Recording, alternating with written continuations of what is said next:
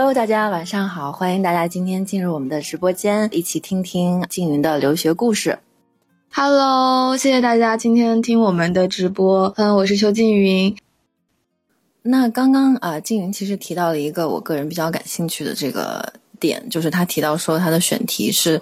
呃，有有跨文化的这个呃角度在里面。呃，那其实作为一个留学生来讲，不管在哪里，其实都是一个。作为一个本身就是在做跨文化这么一个这个经历来讲，可能会遇到呃各种各样的困难啊，或者是呃各种各样的不同的视角的这种碰撞。那其实我想问的是，就是在呃留学过程中，留学本身也好，或者是说你在拍片子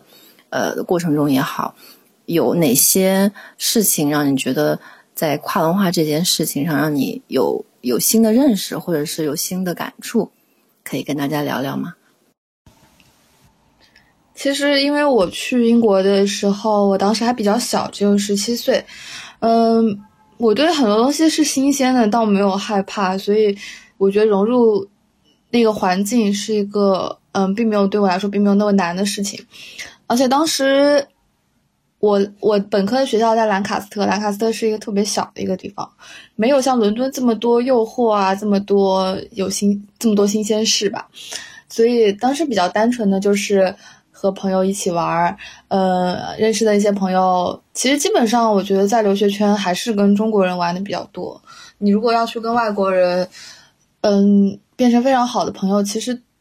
我我自己来讲，我觉得是一件挺难的事情。而且我们的生活的娱乐方式也不一样。你跟外国人可能玩的方式，在他们家，在他们家里 home party pre drink，就喝一点酒，然后再去。再去蹦迪 clubbing，这可能是他们的娱乐方式。但中国人就比较喜欢说，我们在一起吃一个火锅，吃完火锅，我们在一起可能放一部电影，大家一边看电影一边聊天，或者是在一起打个牌啊。可能这种交流方式都会不一样。呃，在村里面也是，其实相对来说都是在嗯跟朋友在家里的时候比较多，所以那个时候的感情特别特别深，因为每天都在一块儿。到了伦敦之后，其实非常不一样的就是，你所交的朋友可能不局限在一个学校里面了，可能会非常非常多，嗯，各个学校，然后认识的途径也会很不一样。不仅是因为学校学习认识的，会因为很多的，呃，娱乐活动啊，比如说你出去看一个乐队演出，出去看一个电影电影放映，你都会有机会认识不不一样的朋友。那在研究生的时候，你所认识的朋友可能都是因为兴趣爱好所相似所认识的朋友。嗯，我当时反正非我现在非常要好的一个朋友，她是也是一个很喜欢音乐的一个女孩儿。我们两个认识非常神奇，是我当时去看一个纪录片放映的时候我认识的她。那个那个纪录片是关于一个日本的视觉系乐队 X Japan。X Japan 我不知道大家有没有听听说过，然后它是一个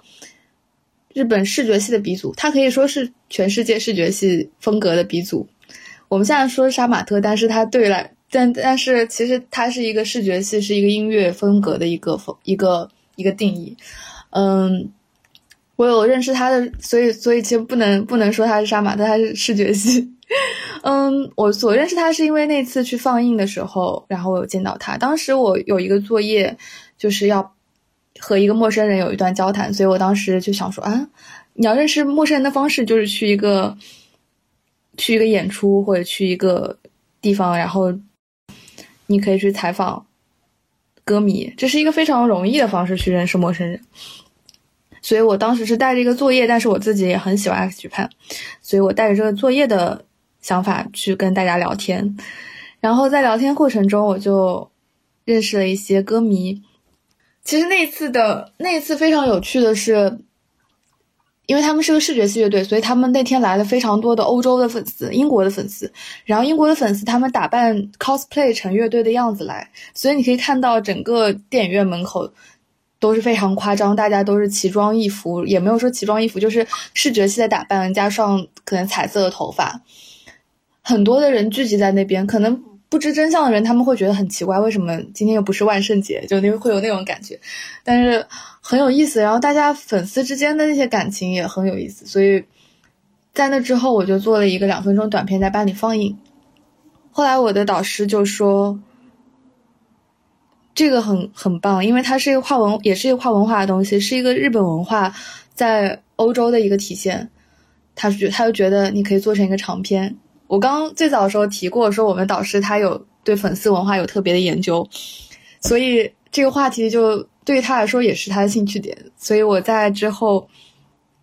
在在今年三月份的时候，X X Japan。来英国有了一系列的演出，有一个纪录片放映，有一个嗯签售会和一个演唱会。这这一周对于 X Japan 在欧洲的粉丝来说很特别，甚至有很多粉丝是从从日本、从中国、从世界各地飞来伦敦看这个演唱会的。这是一个非常有意思的文化融合的东西，所以我就通过了这场演出，然后认识了很多歌迷，然后拍了这这些演出里面的歌迷。选了几个我觉得有意思的的角色，有的主角，然后去了他们的家里，在他们的家里聊天。所以这其实这件事情对我来说也是一个很特别的体验，因为平时你不太有机会去一个英国女孩她长大的那个家，也许你会去她平时可能学校宿舍或者怎么怎么样，但是你去她长大那个家，你就能感受到。真的是像电视剧里面一样，他们的房房间的海那个墙上可能贴满了海报，他们的床底下堆满了娃娃，堆满了各种各样的照片，他们收集的一些有纪念意义的东西。所以当他们一件一件翻给我看的时候，我就能够感受到，其实音乐对他们来讲不仅是一个很单纯听的东西，但是对他们来说也可能是有一些信仰在里面，所以他们的情感就很有意思，很丰富。然后我刚说了，我有一个非常好的朋友，他也是这个乐队的粉丝，所以这个片子基本上是我和他一起去探访了很多英国女孩的家，大概是这样的一个感觉。其实也不只是英国女孩，还有几个是来自欧洲的，让他们住在英国。嗯，也不是所有的都是一个系列的女生，所以他们有分，我有我有给他们，因为他们。的生活阅历也会不一样，可能有的女孩是二十几岁的，她们专注于 cosplay，专注于视觉系，然后他们的家里，他们的故事可能会偏于比较年轻的这这个群体，然后呢，还有的，还有的，嗯，一个角色，她是一个妈妈，她和她的儿子都是粉丝，她的儿子学了好多样乐器，比如说吉他、钢琴、鼓。还小提琴，为什么会选这四样乐器？因为 X Japan 里面的乐手他们会这有有这四种乐器，所以你可以看到一个妈妈级的粉丝，他把他自己对音乐的爱放在儿子身上，他儿子也深受深受感染的喜欢上这个文化，所以我觉得这也是一个很有意思的东西。然后还有，嗯，可能心里比较敏感、比较比较脆弱一点的粉丝，然后他可能这个乐队的故事给了他很多。情绪上的跌宕起伏，但是也给了他很多，嗯，可以说是信仰的力量吧。所以我觉得，嗯，通过不同的女孩身上的故事，你可以看到很多很细腻和他们的外表上有比较大反差的一些故事。所以我很喜欢，因为我现在也在做这个片子的后期的一些，嗯，在剪辑的考虑吧。所以我也很希望能够这个片子。我很希望能够给到很多粉丝来看，或者是希望乐队本身也能够看得到。那其实刚刚静云分享了很多他啊经历过的、拍过的故事和人，那我们也是从呃隔着屏幕感受到了他对这个纪录片的浓浓的热情。然后在英国的时候，我觉得认识的小伙伴也都非常有意思。我们班有十六个同学，每个人都来自不同的背景、不同的国家，他们身上所带给你的那些阅历上面的感触都是不一样的。我们每个人都有自己的毕业作品嘛，每个人题材也都不一样，就很很好笑的是，我们之前去提案有个提案会，然后每个人都会带着自己的自己的片的主题，然后就会有一个我们班有个同学是拍魔术主题的，拍的是女魔术师的故事，他就在我们的提案会上变魔术。这可能平时你在别的地方不会看到导演在 在呃提案会上变魔术的。然后还有我们班一个同学，他拍的是他以前的高中在叙利亚上学，然后他在叙利亚又组了一个乐队，那之后他爸爸爸的工作变动，然后他就回到了他自己的国家，所以后来叙利亚就内战了。但在他的片子里，他就有一种回去找他，就是我的我的乐队成员都在干什么这样的一个故事。这是他的纪录片，所以他在他的提案会，提我们的提案会上，他就放了他当年的那个音，当年做的乐队的音乐，就觉得好像每个人都有他自己。感兴趣的点，他的情怀所在，但是他又和我们很多的故事结合的非常紧密。我觉得每一个，嗯，你想要去拍每个片子，都有你自己想要表达的一份非常不一样的情感。这对我来讲，我觉得是和他们相处非常有意思的一个过程。OK，那我们从最开始聊了一圈，最后回到现在，因为金云马上要回国发展，大家可能都会好奇说，在这么一段非常精彩、有意义的留学生活之后，你的选择或者是你对未来的规划是一个什么样的状态呢？像我十一月份我会去阿姆斯特丹纪录片节，它是全欧洲最大的纪录片节。然后之前我也有在英国最大的纪录片节谢菲尔德纪录片节做过志愿者，所以其实我对纪录片节这个领域其实我很好奇，也很喜欢。所以我明年可能会尝试加入纪录片节的主办方去做一些这样的事情，可能先尝试一段时间，因为我们我因为我自身是学项目管理的本来，然后我又对纪录片。有一个创作，可以可以说是创作者的身份吧。我觉得两者结合起来，其实这是一个非常好的机会。嗯，我自己也有一些私心吧。一方面是，我很想把一些我所喜欢的、我所看过、对我影响很深的，比如说每一年看的最新的纪录片带回中国，嗯，让中国的很多观众也能看到。还有就是，比如说我有很欣赏的导演。很喜欢的导演，我也很希望能够他们把他们请来中国做一些访谈也好啊，嗯，比如说大师课也好啊。然后还有的就是，其实我一直对 VR 这个板块很感兴趣。然后国内现在的纪录片节没有一个纪录片节做到 VR 这个板块，所以我也很希望之后能够有机会把这个方面能够在中国呈现。因为我们现在所理解到的 VR 很多都是啊，也许是 VR 的游戏啊，嗯。或者是购物啊，或者是像我们电影电影院里体验的那种四 D 的那种效果，嗯，可能比较少。我们大家比较少会提到 VR 纪录片这个东西。然后我们对 VR 纪录片的印象，你会觉得啊，是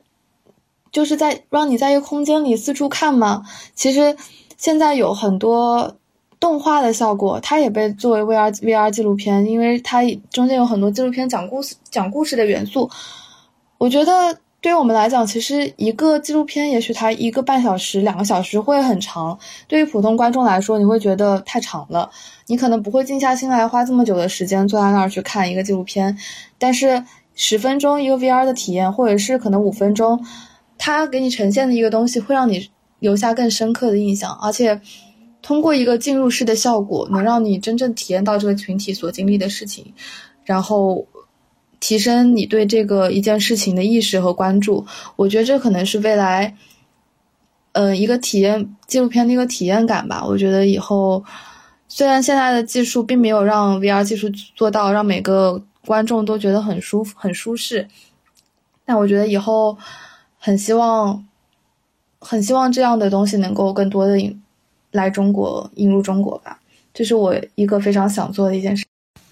对于未来来说。当然，我也会一直想要拍自己所感兴趣的题材，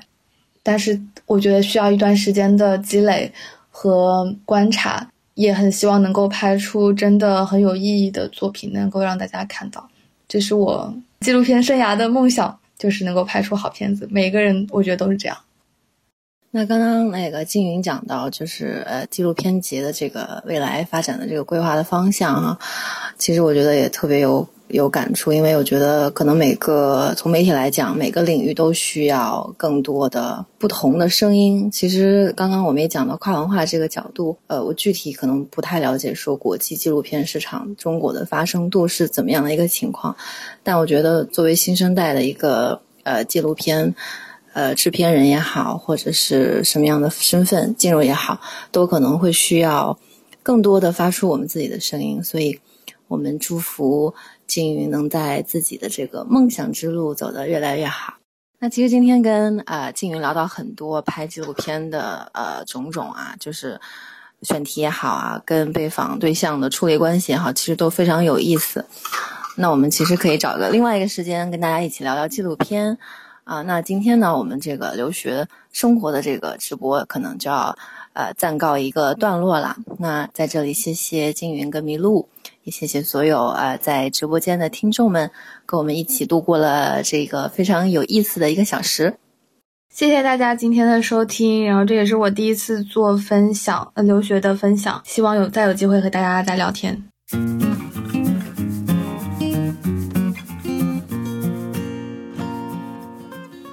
迷路，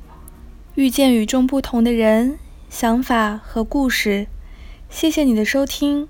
欢迎你把这个故事分享给你的朋友们，让他遇见更多的人。